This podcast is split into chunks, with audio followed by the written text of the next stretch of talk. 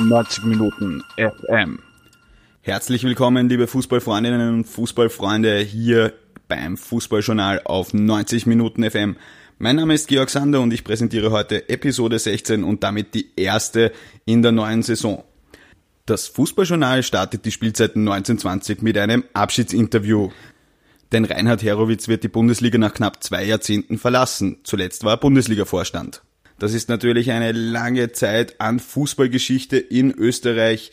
Wir sprechen über die Ligareform, wir sprechen über die zweite Liga und die Regionalligen und sehr detailliert auch über die Lizenzierungen. Und natürlich, wenn jemand knapp zwei Jahrzehnte im Geschäft drinnen ist, dann hat er die eine oder andere Geschichte zu erzählen. Etwas soll es Vereine gegeben haben, die Rechnungen in Schuhschachteln gehabt haben. Und mit Hannes Kartnick hatte er auch die eine oder andere Auseinandersetzung die man aber später ausgeräumt hat, passenderweise natürlich auf Ibiza. Ich wünsche viel Spaß mit meinem Gespräch mit Reinhard Herowitz. Ja, ich bin jetzt hier mit Reinhard Herowitz, Bundesliga-Vorstand noch. Ähm, mit 30. September werden Sie aufhören. Ähm, nach beinahe zwei Jahrzehnten bei der Bundesliga-Pressekonferenz haben Sie gesagt, Sie verlassen die Bundesliga jetzt ohne einen besonderen Grund, also weil es Ihnen nicht auf einmal nicht mehr taugt oder weiß Gott was. Ähm, ja, sieht man sich irgendwo, wenn man als Lizenzmanager einfach mal gestartet hat, irgendwie so jetzt mit dieser Bundesliga-Reform, mit dem ersten Jahr, irgendwie so ein bisschen auch am, am Ende eines Abschnitts, was die Liga betrifft? Also genauso sehe ich es eigentlich immer ein sehr, sehr guter Zeitpunkt unter zwei Aspekten, sowohl jetzt aus persönlicher Sicht, aber auch als, als, aus, aus Bundesliga-Sicht. Persönlich, wie erwähnt, es gibt keinen konkreten Anlass und da keine, keine spezifische Ursache. Es ist ganz einfach, ich bin jetzt gerade zwei Jahrzehnte dabei, habe 18 Bundesliga-Saisonen hinter mir, bin heuer 50 geworden und unter dem Aspekt einmal äh, ein guter Zeitpunkt für einen neuen Lebensabschnitt oder für eine neue Orientierung im Leben. Äh, auch aus Ligasicht sage ich mal, der Lizenzierungsprozess ist mittlerweile ein routiniert fundierter Prozess geworden.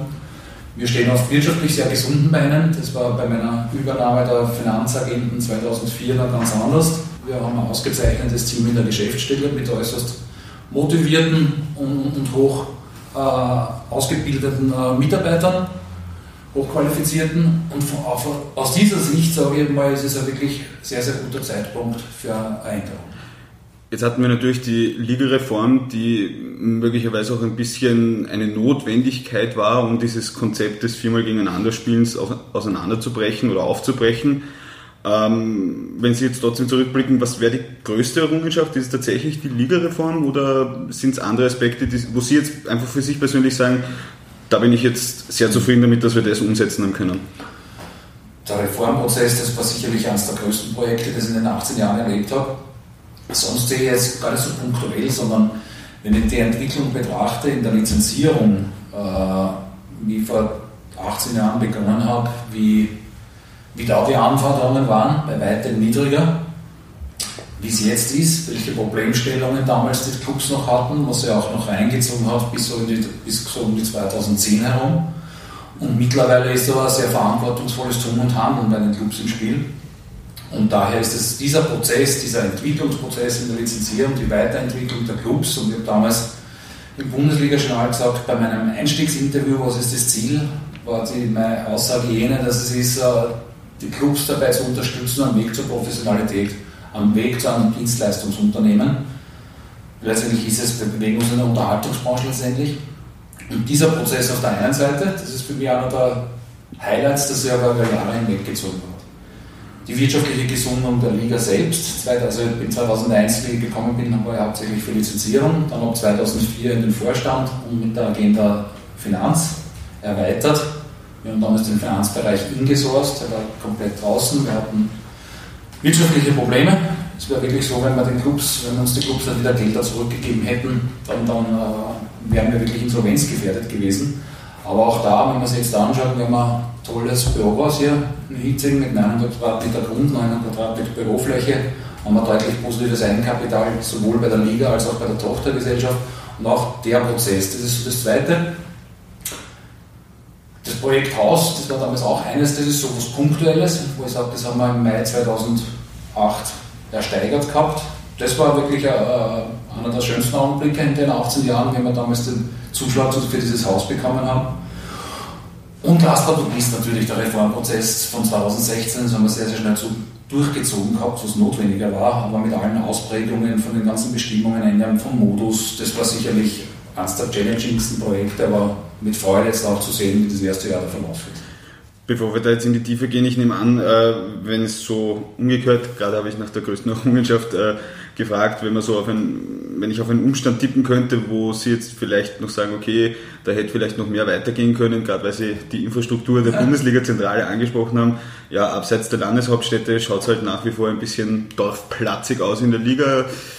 Ist das so etwas, wo Sie sagen, ah, da hätten wir vielleicht noch, noch ein bisschen mehr aufs Gas drücken müssen, damit man halt jetzt nicht auf besseren Sportplätzen Bundesliga spielt, muss man einfach so sagen, ne? Ja, das ist, glaube ich nicht. Also mit der Infrastrukturoffensive, die wir gestartet haben 2013, haben wir eh sehr, sehr viele notwendige und rasche Schritte auch gesetzt. Da musste die Zeit natürlich auch Zeit zum Entwickeln geben. Eine Infrastruktur steht nicht von heute auf morgen. Aber ich glaube, das ist auch der Charme dieser Liga, dass es eben nicht nur äh, UEFA-taugliche Stadien gibt, sondern wirklich jetzt, nehmen wir die zweite Liga her, sehr schöne Sportanlagen, wie der FAC-Platz oder auch von mir aus Lafnitz und in der höchsten Spielklasse ja, gehört es genauso zur, zur Topografie Österreichs dazu, dass halt nicht alle Stadien gleich ausschauen. Also ich kenne viele Bundesliga-Stadien in, in, Deutschland, die, wenn man reingeht, wenn man nicht das Vereinswappen sehen würde, würde man nicht wissen, welcher Stadion ist es, weil sie sehr ähnlich sind. Und ich denke, das macht aber auch den Charme unserer Liga aus.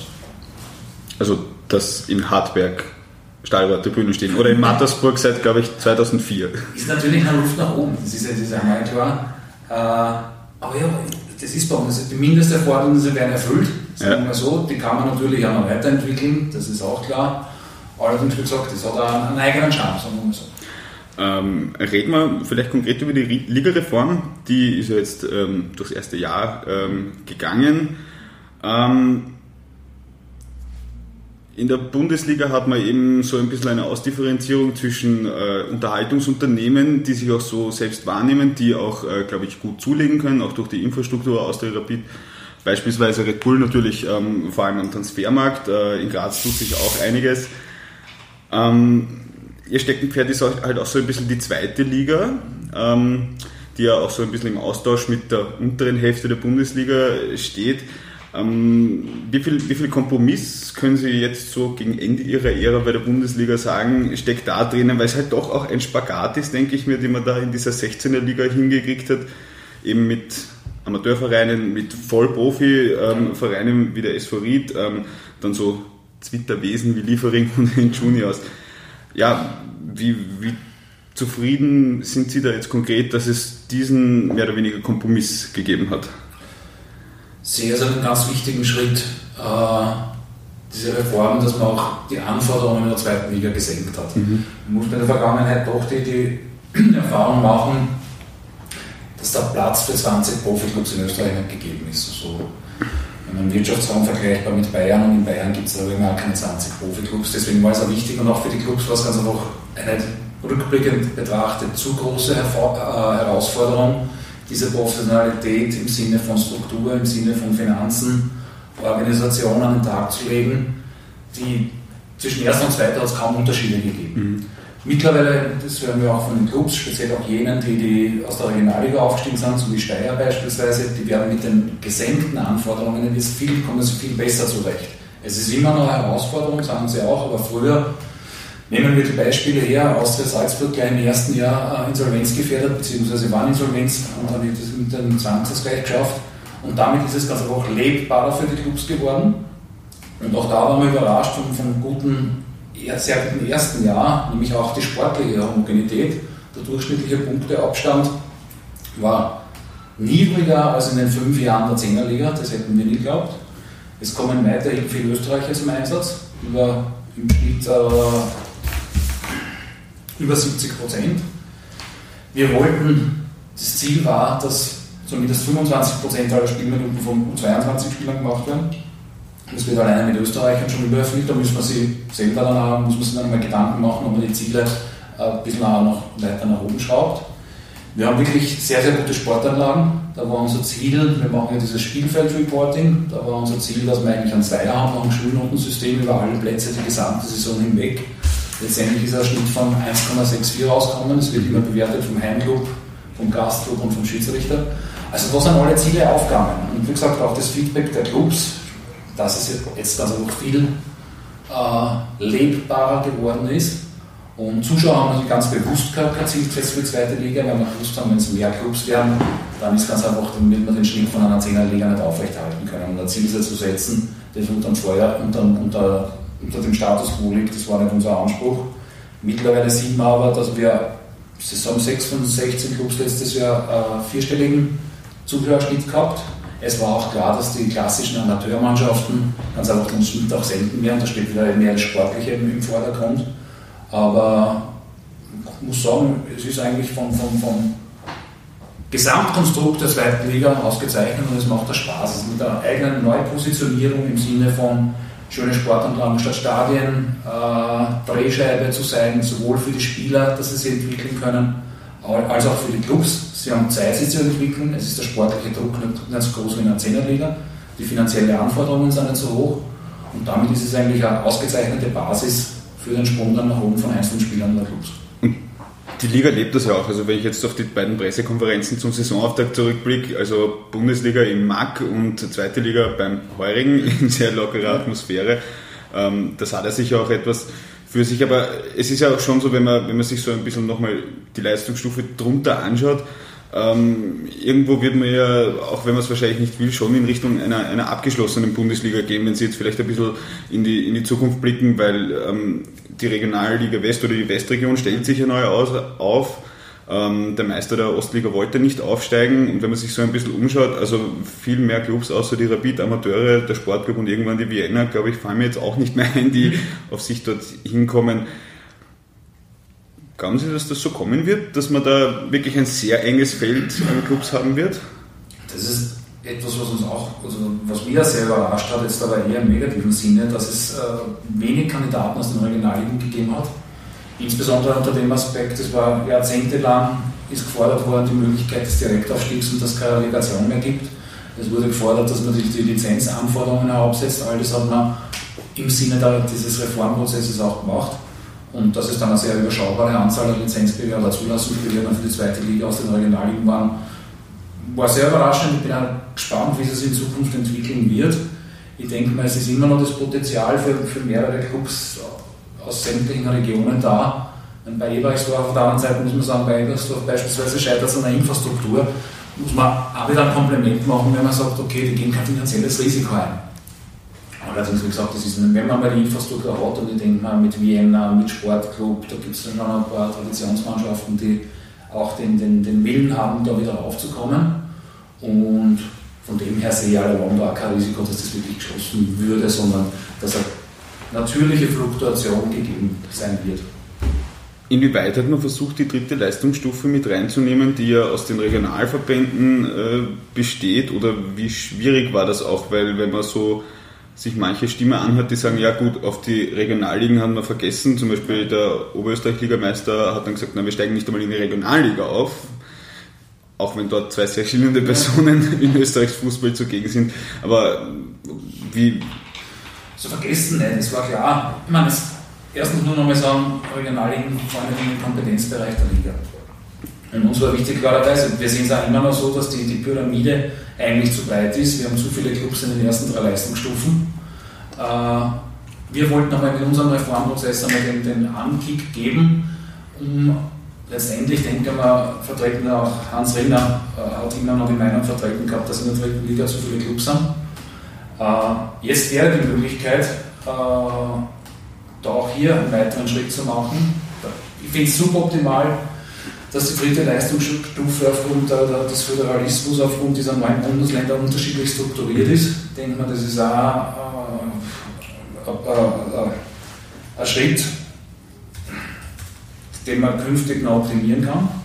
Aber es war natürlich auch bei uns, da, da, da sowohl der ÖFB als auch die, der, die Landesverbände waren Stakeholder im Rahmen dieses Reformprozesses, haben bei uns mitwirken können beim Liga-Prozess. Und ich glaube, dass es da sicherlich in den nächsten Jahren einen weiteren Schritt gehen wird hinsichtlich der dritte Leistungsstufe.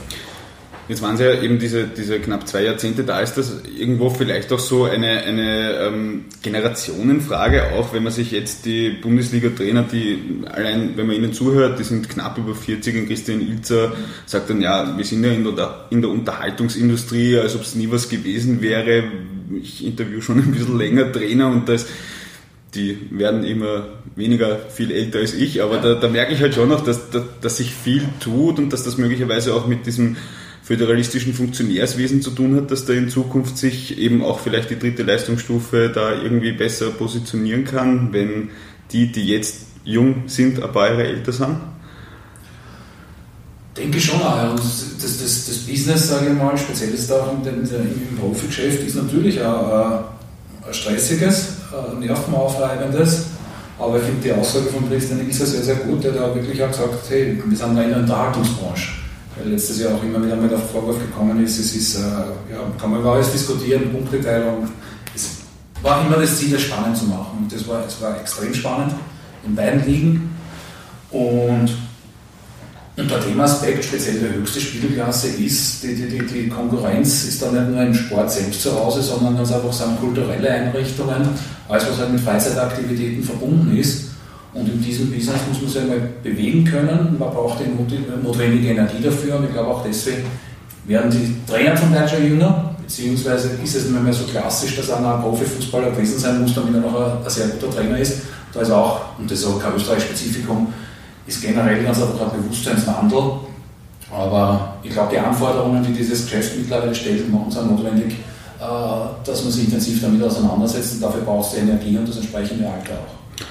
Okay, ähm, wenn, man, wenn man sich das letzte Jahr ein bisschen anschaut, ähm, ich glaube, es ist manchmal etwas so das Problem, dass in der Außendarstellung irgendwie nicht jeder Beobachter ähm, versteht, dass die Bundesliga ja die Summe der Vereine ist und dann gibt es immer wieder auch so den einen oder anderen Querschläger, wo wahrscheinlich die Geschäftsstelle Bundesliga Dinge anders sieht als der ein oder andere Verein. Ähm, ich habe mir so notiert, würde hier in Zukunft eine Wagenburg-Mentalität entsprechen, mit einer Stimme irgendwo so ein bisschen besser sein, wenn es um so Dinge geht wie TV-Vertrag, wenn es darum geht, dass Diskussionen angerissen werden, dass halt nicht ähm, Verein A in Zeitung B sagt C und dann der andere Verein in der nächsten Zeitung das sagt, dass das halt so sich quasi ein bisschen öffentlich ausgerichtet wird, auch im Sinne einer Professionalisierung. Natürlich, ich denke mal, dann äh, ist es die Aufgabe von uns auch dieses Gedankengut über den Tellerrand zu schauen, das weiterzugeben, mit den Clubs zu kommunizieren und ganz einfach dass man intern diskutiert, dass man nicht über ähm, Medien sich was ausrichtet, sondern ganz einfach intern eine Diskussion führt, schaut, wo ist der größte gemeinsame Nenner äh, und dann erst an den Markt rausgeht. Wiewohl, es ist halt äh, Unterhaltung, Fußball ist halt natürlich auch sehr viel mit Emotionen verbunden die ziehen sich dann manchmal über die 90 Minuten und über den Spielfeldrand hinaus. Davon lebt natürlich das Geschäft auch, muss man auch sagen. Aber ich glaube, das ist ja da, wenn ich da zurückdenke, äh, wie wir so Anfang der 2000er Präsidenten also so staatliche gehabt haben, wie ein Hannes Kartnick, wie ein Frank Stronach, wie ein Rudi Quellenberger. Also da ist es mitunter dann auch schon manchmal auch wieder zu haben. Also von dem her glaube ich, ist da auch das Bewusstsein im Sinne der Professionalität in den letzten zwei Jahrzehnten stark gestiegen. Das heißt, wenn wir jetzt sagen oder analysieren, die Stimmung in der Bundesliga zwischen den Vereinen ja. war schon mal besser, würden Sie sagen, naja, denkt einmal an Katni Quenberger und Co. zurück, oder? Eben. Also man muss es wirklich immer über eine längere Betrachtungsweise sehen, dass jeder Club seine eigenen Interesse hat, ist auch verständlich. Allerdings funktioniert das Produkt Fußball nur dann, wenn eben alle gemeinsam an den Stand sind. Aber das hat sich meines Erachtens noch in diesen zwei Jahrzehnten, würde ich sagen, schon deutlich auch verbessert. Was sich auch in den letzten zwei Jahrzehnten ja. deutlich verbessert hat, ist, ist, glaube ich, die wirtschaftliche Lage einfach der Clubs. Ähm, man kann ähm, auf diversen Portalen bei uns, bei Kollegen nachlesen, was es denn früher für finanzielle Unbillen gegeben hat, äh, vor allem in den Nullerjahren. Ähm, vielleicht in der Rückschau, warum war das eben vor allem in den Nullerjahren FC Tirol, GAK, Sturm Graz und dann diverse Zweitligisten ähm, auch, auch später, warum war das vor 20, 15 Jahren einfach so viel schwieriger, einen Fußballverein so zu führen, dass man mit dem Geld auskommt? Ich glaube, es war nicht schwieriger. Es hat sich sehr, sehr viel das Bewusstsein verändert hinsichtlich eines verantwortungsvollen Tuns und Handelns.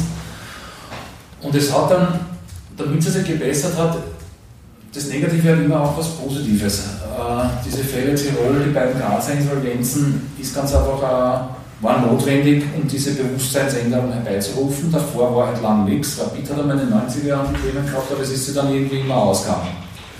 Früher waren damals in den, in den Anfang der 2000er Jahre waren die Clubs auch durchwegs als Verein organisiert. Es war immer sehr, sehr viel ehrenamtlich. Organisation, da war ein Club, also ich sage mal, wie ich zu, zur Liga gekommen bin oder eher mal dunkel erinnern kann, in den 90er Jahren waren selbst diese großen Clubs noch sehr, sehr viel mit ehrenamtlichen Funktionen verbinden, verbunden, mit einzelnen Mitarbeitern, aber nicht den großen administrativen äh, Staff und das ist diese, genauso diese Entwicklung hin zur Professionalität, hin zur Unterhaltungsindustrie, hin zur Freizeitdienstleistung, die es notwendig gemacht hat, dass es riesige, dass es mittlerweile Marketingabteilungen gibt, dass jeder Club das keine Schulschachtelbuchhaltung mehr gibt, sondern wirklich eine, eine ganz fundierte Unternehmenspolitik, die den Vergleich mit der Wirtschaft einerseits einen Schein braucht. Und das ist genauso die, die, die Weiterentwicklung, auch vorangetrieben auf europäischer Ebene durch die UEFA mit der Implementierung des Lizenzierungsverfahrens. Äh, genau das soll ja da, dazu auch dienen. Lizenzierung ist nicht nur im, im finanziellen Sinne, dass man stabil wirtschaftet, sondern auch, dass man seine Organisation weiterentwickelt, um den heutigen Anforderungen der Unterhaltungsindustrie gerecht zu werden. Welchen Anteil haben da auch diverse ähm, von der Politik verordnete Maßnahmen? Es gab ja, also zum Beispiel, ich kann mich nur erinnern, wie die Registrierkasserpflicht gekommen ist, haben ja auch einige Vereine eher im unteren Bereich gesagt, na super, dann müssen wir die Kantine zusperren, aber es wird ja jetzt mittlerweile auch vom Finanzamt anders geprüft, mit der gemeinsamen Prüfung mit, dem, mit der Sozialversicherungsträgern auch. Welchen Anteil haben da eben so die von der Liga bzw. der UEFA, also vom Sport kommenden ähm, Punkte, welchen Anteil haben einfach die, die von der Politik legistisch gesetzten Punkte, dass es jetzt ein bisschen oder eigentlich vieles stabiler ist als noch ja. vor 15 Jahren? Meines Erachtens noch auch einen wesentlichen Anteil. Also die, die, die, Notwendigkeit beispielsweise, dass man im Profifußball seinen Spielbetrieb in der Kapitalgesellschaft ausgliedern muss, äh, hat auch dazu beigetragen, ganz einfach, es wird transparenter, es wird, man muss auch mm, formellere Aspekte beachten oder ganz auch mehr Richtung wirtschaftliche Organisation hin. Äh, war natürlich dann auch ein Auslöser für 2016, für dieses Umdenken, wo das kommen ist, wir hätten auch müssen die zweite Liga, wenn sie geblieben wäre, so wie sie war, hätten wir alle Clubs müssen ausgegangen müssen und dann haben wir gemerkt, okay, das, das, das wird eine zu große Herausforderung, deswegen war das auch eine der Ursachen für den Reformprozess. Aber ich denke, diese Notwendigkeit, die sich da gesetzlich ergibt, aber auch dadurch, dass es vermehrt geprüft wird von, von GmbH-Prüfungen, äh, trägt dazu bei, dass der Sport, der Fußballsport ganz einfach äh, fundierter wird, seriöser und als, als ernstzunehmender, ernstzunehmender Partner in der Wirtschaft auch gehandelt wird. Das kommt dazu. Okay, jetzt haben wir schon öfters auch die zweite Leistungsstufe angesprochen. Ähm, wir haben jetzt vorhin, als wir Konkurse bzw. Insolvenzen äh, erwähnt haben, vor allem über Bundesliga-Clubs gesprochen. Es gab ja leider auch in der zweiten Liga ähm, sehr viele, äh, sehr vieles falsch, aber einige, muss man eigentlich sagen, ähm, finanzielle Schiffbrüche. Gibt es da in den letzten 15, 20 Jahren irgendwas, wo, wo Sie besonders dahinter waren, der besonders wehgetan hat, wo man, wo man wirklich gesagt hat, okay, das ist jetzt weit über den Sport hinaus. Also wirtschaftliche Probleme, die Clubs waren dann so überfordert, speziell jetzt in der zweiten Liga. Und man hat es einmal mit der 10 in der Lizenzierung, wenn es Lizenzverweigerungen gegeben hat, dann hat es hauptsächlich die zweite Liga betroffen. Äh, das hat sich, wenn man das jetzt hernimmt, letztes Jahr haben wir, glaube ich, von der Bundesliga gerade einmal Klagenfurt mit einem rechtlichen Formalthema die Lizenz verweigern, in erster Instanz verweigert werden musste, sonst ist es wirklich steil bergab gegangen. Ich kann mich noch erinnern, 2007 war es, da haben wir haben zwölf Clubs, davon acht aus, der, aus den zwei, äh, beiden Bundesligaspielklassen, acht von 20 die Lizenz in erster Instanz nicht erhalten. Da waren äh, Rapid und Austria dabei.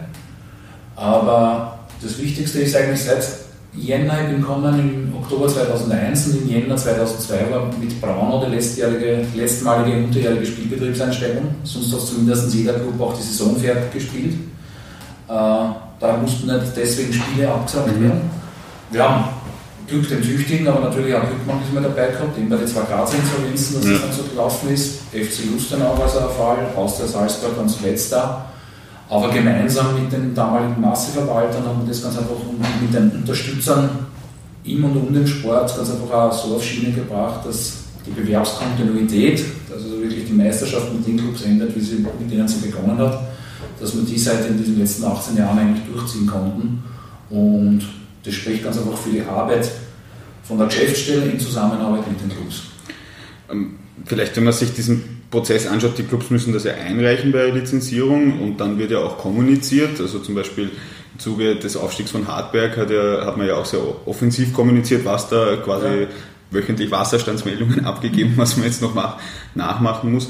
Ähm, ist das, ist das dann wirklich so, vielleicht so als kleiner Einblick, die Clubs kommen her, geben das ab und da steht irgendwo links Hammer und äh, so viel müssen wir ausgeben? Ähm, und dann arbeitet man quasi gemeinsam dran in diesem Prozess oder wie kann man sich das vorstellen? Ich weiß nicht, wie viel Sie jetzt natürlich, das ist intern, wie viel kann man da Prozess kann man verraten? wirklich sehr, Ja. sehr viel beschreiben, also jetzt so langsam keine Zahlen im inneren geht. Und selbst da, Transparenz, die sie da entwickelt hat, man muss bedenken, 2006 kann noch erinnern, durften wir nicht einmal noch die Lizenzentscheidungen selbst kommunizieren. Mhm. Also da war es den Clubs überlassen. Die Clubs haben damals gesagt, na, das machen wir selber. Mittlerweile werden wir nicht nur die Entscheidungen kommunizieren, sondern es wird jährlich auch veröffentlicht die wirtschaftlichen Eckdaten der Clubs, von Umsatz über Personalkosten, Bilanzsummen und dergleichen. Äh, Also da ein Quantensprung, es war eigentlich ein Paradigmenwechsel zur, zur Intransparenz von vor 15, 20 Jahren, wie begonnen, äh, begonnen. Äh, Aber das mit den Schuhschachteln war schon ein Witz, oder haben die Leute tatsächlich... Angeblich hat es es gegeben. Ende der 90er Jahre hat es es angeblich sogar noch gegeben. Also Okay. das ist ein Klassiker von unserem, der heute, KPMG ist heute noch unser, unser Partner im Bereich der Lizenzierung. Mittlerweile hat jeder aber seinen eigenen Wirtschaftsprüfer, damals hat es die KPMG äh, für die Gesamtbundesliga gemacht und, und habe die Geschichte nicht selber erlebt, sondern erzählt bekommen, dass irgendwo mal ein Beleg gefehlt hat. Und der Prüfer sagt, naja, wie geht das, wie kann man da was buchen ohne Beleg, da brauchen wir einen Beleg. Und der besagte Obmann hat sich zu dieser alten Rechenkasse hingesetzt, wo man diese Papiere drinnen sind, hat den Betrag eingelegt, den Zettel runtergerissen und gesagt, da haben sie jetzt den Beleg. Das war, das soll wirklich passiert sein. äh, Und das hat sich dann ganz einfach, wie gesagt, heute, ich komme selber aus der Wirtschaft, war knapp zehn Jahre in der Wirtschaft. Mittlerweile ist ein Rechnungssystem, das Rechnungswesensystem bei den Clubs äh, in Kraft, das ganz normal ist. Der Prozess läuft so ab, die kommen mit, wir kommen am, mittlerweile am 3. März, 17 Jahre lang war es der 15. März. Dann werden die Unterlagen gecheckt, wird einmal geschaut, ob alles da ist. Der Club bekommt am nächsten Tag die Retourmeldung, es ist alles da oder dort und da fehlt vielleicht was, wenn man es vergessen hat oder nicht fertig hat. Und dann sind die intensivsten zwei Wochen, das hat mir eigentlich immer, wie ich selbst noch eine Funktion gehabt habe, aber trotzdem am meisten Spaß gemacht. Das waren dann wirklich zwei Wochen, wo man dann alle Clubbewerbungen einmal durchprüfen musste, bevor man dann die Berichterstattung das Entscheidungsgremium ergangen ist, an den Senat 5. Da muss man wirklich jede Minute durchgeplant haben und habe dann aber auch dazu gelernt, mehr als mit 12 Stunden Arbeit am Tag gehen konzentrieren nicht, eher so Richtung 10 sogar, weil die letzten zwei Stunden man macht zwar was, aber das ist nicht mehr besonders effizient. Das waren dann aber immer so die Zeiten so von, von 7, 8 in der Früh bis 6, 7 am Abend ganz einfach durchgearbeitet mit einer Mittagspause, Telefon abgeschalten. Und innerhalb von zwei Wochen dann kommt die Berichterstattung an das Entscheidungsgremium, wo man sagt, okay, dort, ich sage mal, bei, bei ob eine Qualifikation vom Trainer passt, das ist ja, nein, das ist schwarz-weiß, da gibt es auch viel zum Checken. Es geht natürlich dann immer um die Beurteilung, wie schaut es wirtschaftlich aus. Wie wir bis Ende der nächsten Saison durchhalten. Man muss bedenken, also man prüft das im, im März, April und es geht um einen Zeitraum bis Juni danach. Und im März, April aufgrund der sportlichen Ergebnisse weiß man oft einmal, steigt der auf, steigt, steigt er ab, wie entwickelt sich die Saison, kommt ein Europacup oder nicht. Man kann sowas doch sehr fundiert auf Basis von Erfahrungswerten aus den Vorjahren mit den Clubs dann ganz gut beurteilen und sagen, okay, wenn man sieht, es ist ein wesentlicher Sponsorbeitrag noch offen, dann muss der alternativ abdeckt werden, das sind dann meistens so die Bankgarantien. Ein Schmankerl war davon einmal, dass einmal ein Sponsor äh, seine Bonität nachweisen wollte, da hat er so ein eigenes Prospekt gehabt, weil sie an diese, diesen Snowdome da in Dubai, den zweiten haben bauen wollen. Das Prospekt hat so ausgeschaut, als hätte es das schon, würde es das schon geben. Aber dabei war das eigentlich alles nur in Planung und das war ein schönes Hochglanzprospekt, aber mehr nicht viel dahinter. Das war so auch so ein Schmankerl aus diesen 17, 18 Jahren. Und ja, dann kriegen die Clubs die Rückmeldung, das und das braucht es noch, entweder es passt alles oder jetzt im finanziellen Bereich, bitte bringt uns den Nachweis, dass ihr einen Kredit aufnehmen könnt oder eine Bankgarantie bekommt, über den sollte ein Vertrag nicht aufgestellt werden. Das erfüllt der Club mittlerweile immer mehr. Da war notwendig, dass man ab FC Tirol die notwendige Konsequenz an den Tag legt. Also ich war da, obwohl ich nicht das Entscheidungsgremium war, sondern nur der Lizenzmanager, schon immer ein bisschen bekannt dafür, dass ich sehr konsequent das durchgezogen habe, sowohl zeitlich als auch inhaltlich. Und, aber habe einmal im Urlaub getroffen, zufälligerweise, benennenswerterweise Niewisser, in, in, in ehemaligen Sturm Graz-Präsident Hannes Kartnick, der in seiner aktiven Zeit äh, auf mich weniger gut zu sprechen war, aber Niewiss ist aber dann auf den Café gegangen und hat gesagt, sie waren immer aufrichtig, man hat immer gewusst, woran man bei ihnen ist. Auch wenn es einem keinen Spaß gemacht hat zum Teil oder wenn man sich damit geärgert hat, aber letztendlich hat er gemeint, und genauso der Herr Weiß von der Admira, den wir haben jetzt hier im E-Bundesliga-Finale wieder mitgesehen, der genauso gesagt hat, am Ende des Tages haben sie eigentlich recht gehabt, aber und man hat gewusst, woran man bei ihnen ist und dass sie das, was sie sagen, dass das dann auch passt. Und ist das dann, ich meine, gerade weil wir die Admira ansprechen, die hat ja, glaube ich, zwei, drei, vier Jahre hintereinander immer in erster Instanz, ähm, wo, man, wo, man sich dann, ja, wo man sich dann ja so auch als Berichterstatter fragt, so, ihr macht das aber nicht erst seit gestern, oder? Also sitzt man dann irgendwie so über den Unterlagen und denkt sich, schon wieder? Ja, das, das war irgendwie bei manchen, Admira hat es wirklich einige Jahre geschafft und bis zum Schluss dann sogar mal, da haben sie es wirtschaftlich geschafft, dann ist es am Trainer gescheitert. Aber ja, das war irgendwie schon wie das Arme im Gebet. Erste Instanz hatten wir keine Lizenz, dann zweite Instanz hat es meistens geklappt, zweimal war nicht. Aber da muss man sagen, mittlerweile äh, haben sie die auch so entwickelt, dass die wirklich gut aufgestellt sind mit einem sehr, sehr guten Sponsor äh, in der Kapitalgesellschaft und, und dass es da jetzt, wenn man den diesjährigen Lizenzierungsprozess hernimmt, war das eigentlich eine Freude, wenn man sieht, es gibt kaum mehr Themen, es gibt hat dann einmal gleich einen Protest gegeben, geschweige denn ein Schiedsgerichtsverfahren. Schiedsgerichtsverfahren sind immer sehr ungut. Das ist, man sitzt eigentlich seinem eigenen Club bei Gericht gegenüber. Man weiß nicht, wie es ausgeht. Äh, wobei da auch unterschiedliche Erfahrungen gemacht habe. Also da hat es einzelne, in Einzelfällen so gegeben, dass das wirklich persönlich genommen worden ist. Auf der anderen Seite zum Beispiel letztes Jahr mit Hartberg, mit der Frau Anderl, das war wirklich, das, wir haben das Gerichtsverfahren durchgezogen, sachlich wenn es Pausen gegeben hat, wäre die, Ver die Verhandlung hat einmal sechs, sieben Stunden dauert und dann am nächsten Tag auch nochmal zwei, drei Stunden. Dann haben wir es noch geraucht gehabt, die Verhandlung auch da. Wir haben uns dann draußen hingestellt, bei einer Zigarette über alles andere plaudert, aber einen ganz normalen persönlichen Umgang.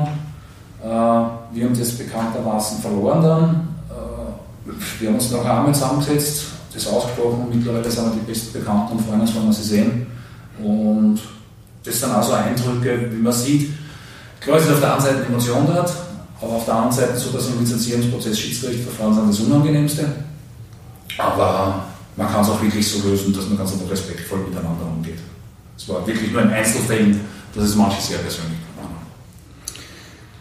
ja, und Hartberg hat ja fußballisch zumindest im Herbst sehr viel Spaß gemacht, also da kann man gar nichts sagen. Erstens einmal das und zweitens, sie haben es auch geschafft. Ich meine, mit ihren Mitteln, das ist halt, das ist das, was ich mit dem eigenen Charme auch meine. Ja die haben halt keine, ich weiß nicht, 40, 50, 60 Angestellte im administrativen Bereich, sondern klein, aber sie schaffen es. Und wenn man schaut, sie haben 4000 Zuschauer jetzt in Hartberg, das ist immer so eine volksfestliche Stimmung und macht uns einfach Spaß.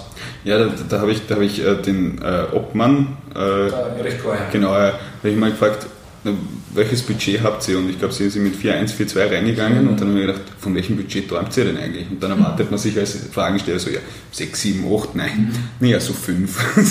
ja, ich war jetzt einer der, der, der, ruhigsten Typen, die ich kennengelernt habe, das war letztes Jahr beim Schiedsgericht, also mit einer stoischen Ruhe ist er dort gesessen und, und hat das gesamte Verfahren über sich ergehen lassen und habe noch selten so ruhige Menschen erlebt.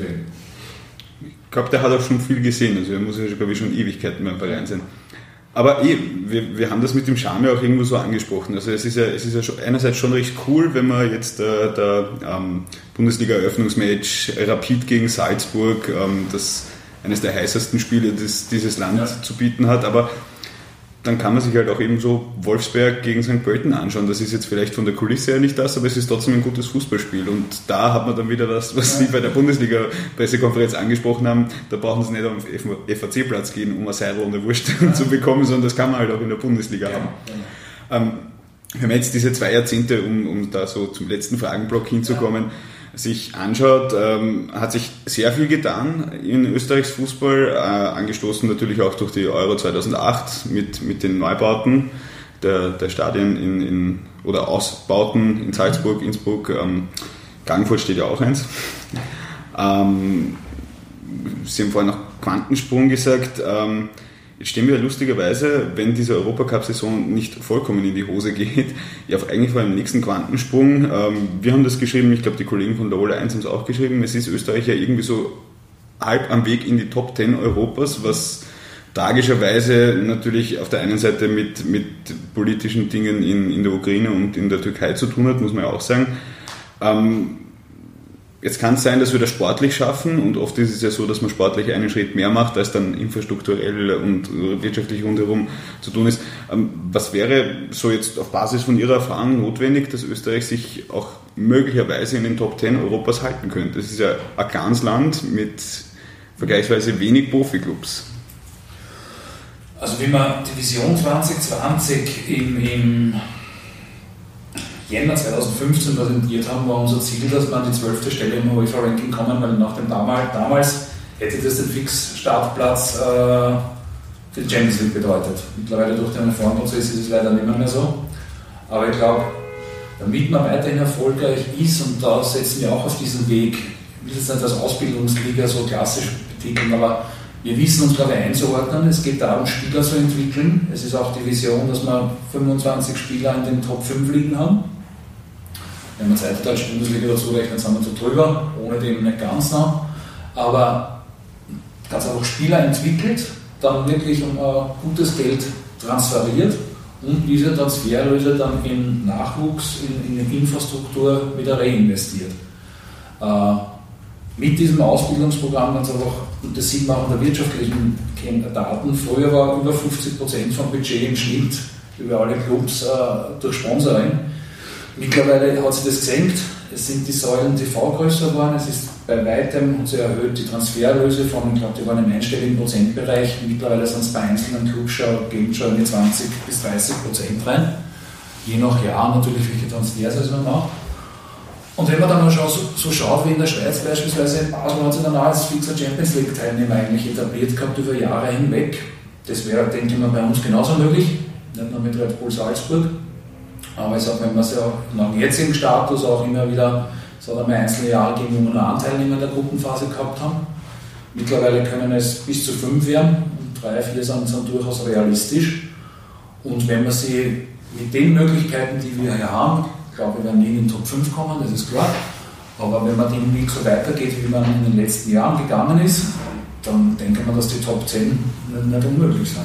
Das ist realistisch. Weil Sie es gerade angesprochen haben, ähm, es ist ja auch 2005 der, der Einstieg von Red Bull gekommen, sieben Jahre später hat man sich dann nochmal dort neu aufgestellt.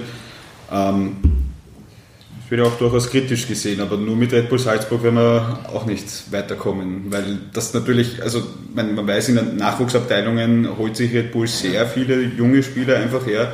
Das heißt, da sind auch die anderen größeren Clubs wahrscheinlich gefordert, da mehr zu machen. Natürlich, man braucht die sportliche Herausforderung in der laufenden Meisterschaft immer, wobei man denkt, erstens einmal durch den neuen Modus, aber wir haben mit Clubs, sagen wir mal, mit Rapid Austria, Sturm, Lask, sind das Clubs, die Salzburg fordern und durch dieses Fordern entwickeln sie sich selber sein. Oder Red Bull Salzburg ist sicherlich ein, ein Benchmark, Best Practice Beispiel, wie man sich da entwickeln kann und das soll für die anderen Clubs ganz ein entsprechender Anspruch sein. Auch mit den unter Umständen dem negativen Aspekt. Das ist eine Frage der Wertschätzung. Ich sage mal, 2005 an Red nicht eingestiegen wäre, jetzt mit dem Club ganz, ganz schlecht ausgeschaut. War schon ein Jahr davor mal Lizenzverweigerung und das hat sich dann in dem Jahr nicht unbedingt gebessert. Äh, nur von Tradition allein, siehe aus der Salzburg, kann man halt auch nicht leben. Der Zugang ist ein eigener, äh, er ist viel mehr äh, äh, dienstleistungsorientierter und vielleicht ist weniger so traditionell, aber das ist genauso die Entwicklung der Zeit. Ich denke, man wird auch über Generationen für, für Kids, die derzeit, ich weiß nicht, 15 sind, die kennen Red Bull von Salzburg vom Klein weg, für die ist das auch schon eine Traditionsmannschaft. Mhm. Das ist dann immer eine Frage des Alters und man, man glorifiziert dann sehr, sehr gern, glorifiziert die Vergangenheit dann oft gern, wenn man sich betrachtet, auch äh, Zuschauerzahlen waren früher bei weitem, kann man erinnern, war man beim Spiel 1988 Rapid ist vor, ich weiß nicht, 4000 Zuschauer Meister geworden. Heute unvorstellbar. Die Clubs haben halt natürlich unterschiedliche Philosophien, ja. wie sie an den, Sport herangehen. Und das macht aber auch die Vielseitigkeit ganz einfach aus. 5000 waren es, glaube ich, in einem Sportclub. Äh, jetzt ist es ja, das ist meistens eh gar nicht so schlecht, wenn man, wenn, wenn, wenn Funktionäre nicht zu 100% im Fokus stehen. Ähm, ich glaube, Sie haben gesagt, Sie, Sie, wissen noch nicht ganz genau, was Sie jetzt dann machen wollen. Ähm, jeder, der sich näher mit Fußball beschäftigt, weiß, dass es ein sehr stressiges Business ist, egal von welcher Warte. Und da werden wahrscheinlich auch ein paar Monate nichts tun, sehr lässig sein. Aber wollen Sie dann so ein bisschen so noch nicht ergraute, aber graue Eminenz von außen sein? Oder ist das jetzt dann so ein Abschluss, wo man sagt, okay, das war jetzt und jetzt soll die nächste Generation übernehmen? Oder wollen Sie da schon, wenn dann der Kollege von der Zeitung anruft und sagt, wie sind Sie das, Herr Herowitz, etwas sagen? Also die Öffentlichkeit haben wir in den letzten 18 Jahren nie gefremd und das werde ich in Zukunft auch nicht machen. Und das graue Eminenz möchte ich auch nicht gelten. Es ist, ich glaube, nach einer so langen Zeit, ich war knapp 10 Jahre der Wirtschaft bei vier Unternehmen, zwischen ein und drei Jahren jeweils, da nimmt einmal dann einen Monat Pause und habe immer Job so gewechselt, dass ich gewusst habe, dort beendet, wenn ich schon das andere fix gehabt habe, mit ein paar Wochen Pause und dann stellt man sich da Herausforderung neu. Das ist, glaube ich, nach 18 Jahren nicht so leicht möglich. Man ist sehr geprägt von einer Organisationskultur, die man auch selber geprägt hat. Daher braucht es von dem her schon mal einen gewissen Abstand und braucht es mal Zeit, einmal die Tür wirklich fix zuzumachen. Deswegen möchten wir diese Auszeit auch ganz bewusst nehmen. Es ist auch, sind auch so, so Begleiterscheinungen, dass er, zu Hause vierjährige Tochter, das ist ein Wunschkind, die kennt mich derzeit hauptsächlich von den Wochenenden und früh und am Abend einmal. Da möchte ich ganz einfach jetzt einmal auch Zeit investieren in, den, die, in ihre Entwicklung und Zeit mit meiner Frau haben. Äh, um dann, wenn einmal die Tür komplett einmal zu ist und das wirklich einmal als gesettelt und, und, und, und wir, wenn ich einmal runterkommen bin, sagen wir mal so, zu schauen, welche Türen öffnen sich möglicherweise neu, wo wird mein Weg hingehen, aber im Moment, wie gesagt, ich bin jetzt noch bis Ende September da, bin ich sowieso noch mit dem Job da beschäftigt und dann wieder mal die Tür zu und dann lasse ich mich, sagen wir mal, frühestens ab Frühjahr, Sommer 2020, dann gerne überraschen, welche Tür als nächstes dann aufgeht. Okay, dann danke ich recht herzlich für dieses Gespräch, Herr Herowitz. Gerne. Danke sehr. Danke. Das war das Fußballjournal vom 26. Juli 2019. Der Ball rollt wieder. Viel Spaß bei den Spielen, die besucht werden im Stadion oder im Fernsehen angesehen werden. Wir hören uns nächste Woche wieder.